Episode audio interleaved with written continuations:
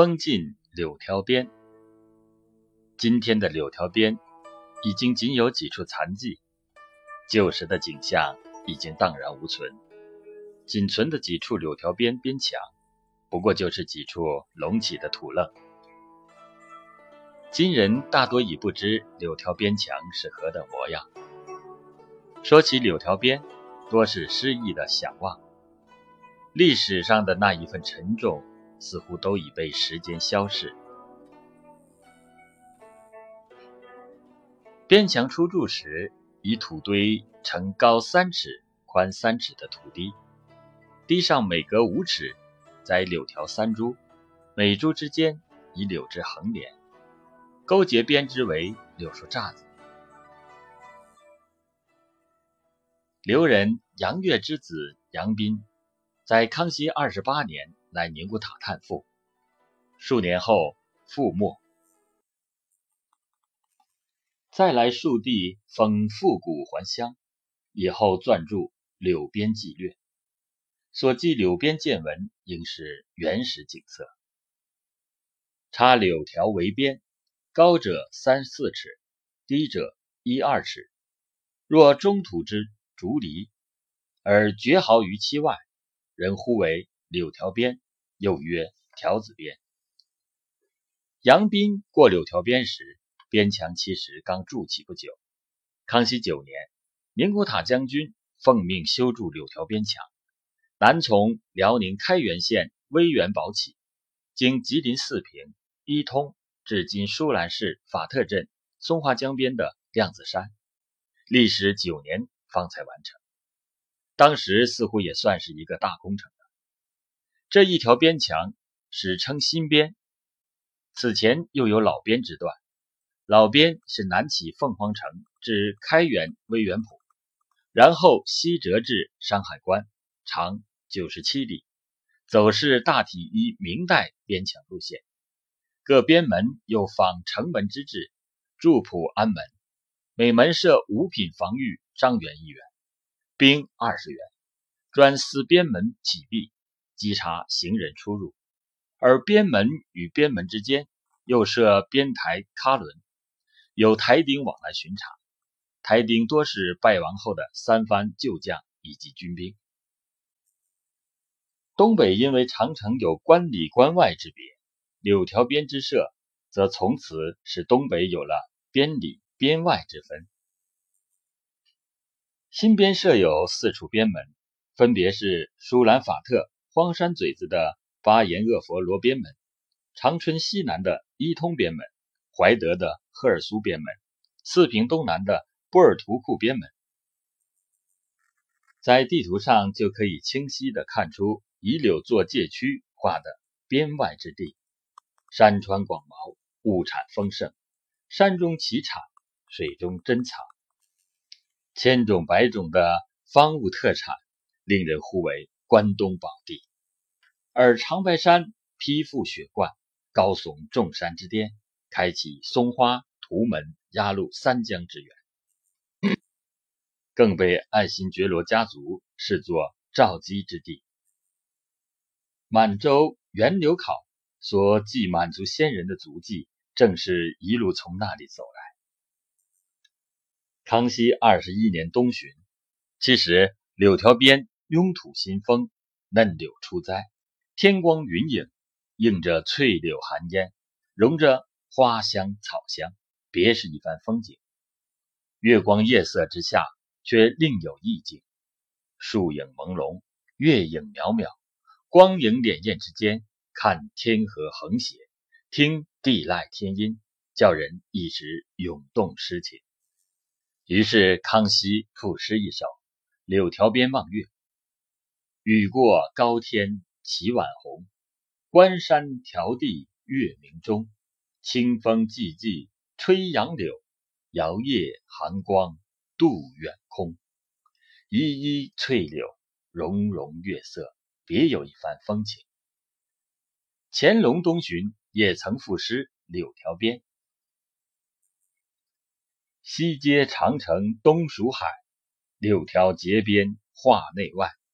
不观之塞守藩篱，更非村住劳民辈。取之不尽，山木多，直宣因以县人过。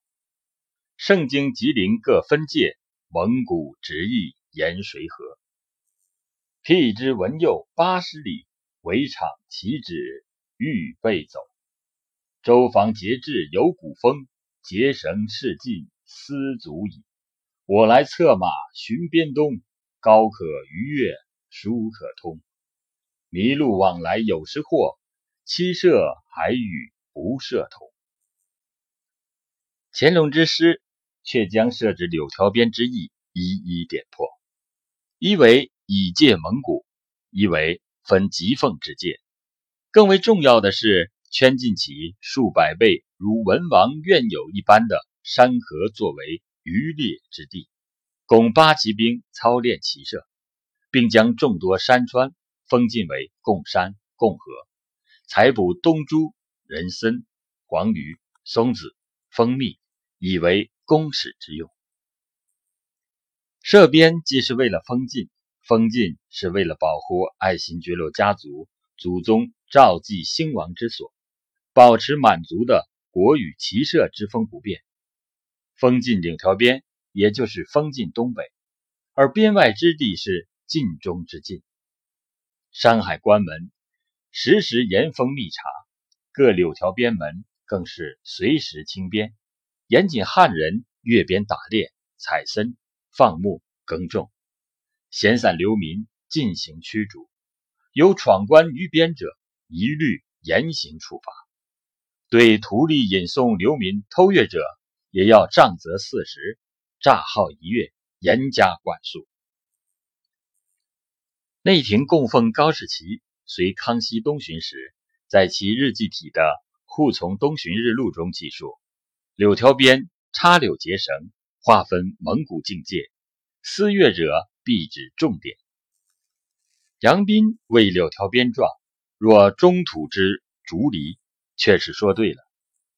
掘土作堤，插柳作界，围禁起千里山河，封闭了一片土地。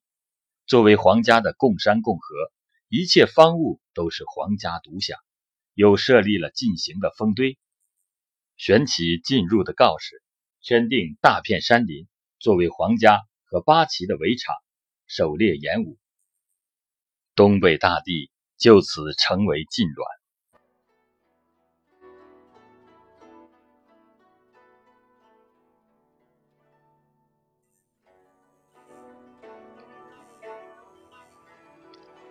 高士奇随侍康熙驻毕打生乌拉总管衙门时。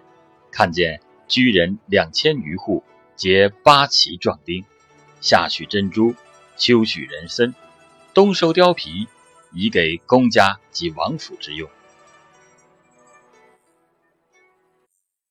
贫苦的生丁终年奔走江河荒野，以按额完成采捕纳贡之责。大生衙门每年采捕的贡品有数百种之多。山林江河中的各类珍藏都在采纳之列，而在东北，不仅大生乌拉总管衙门承担着采捕贡品之职，盛京、吉林、黑龙江三将军衙门也各有采贡机构、果子楼，需按例采纳贡品。贡山、贡河都各有数十处之多。采捕粘土香的贡山。称香场，采捕欧里的是欧里场，采剥桦树皮的叫做桦皮场。贡山、贡河之外，更大范围的山场则被封禁为围场。吉林有西围、博都那围、南荒围、芒克图围等多处围场。今天的伊通、攀石、扶余、榆树、延吉、珲春等市县都尽在围场之内。盛京围场以功能分最全最多，有御用围十处，王多罗围十一处，仙围十四处，栾远围十六处，历年应补围六十三处。御用围为皇帝狩猎之区，专在皇帝巡幸时行为之用。王多罗为为圣经内务府生丁采补贡品之用，先为专以补鹿，滦远为属边缘狩猎之地，历年应补为可以应季补打，做补遗补缺之用。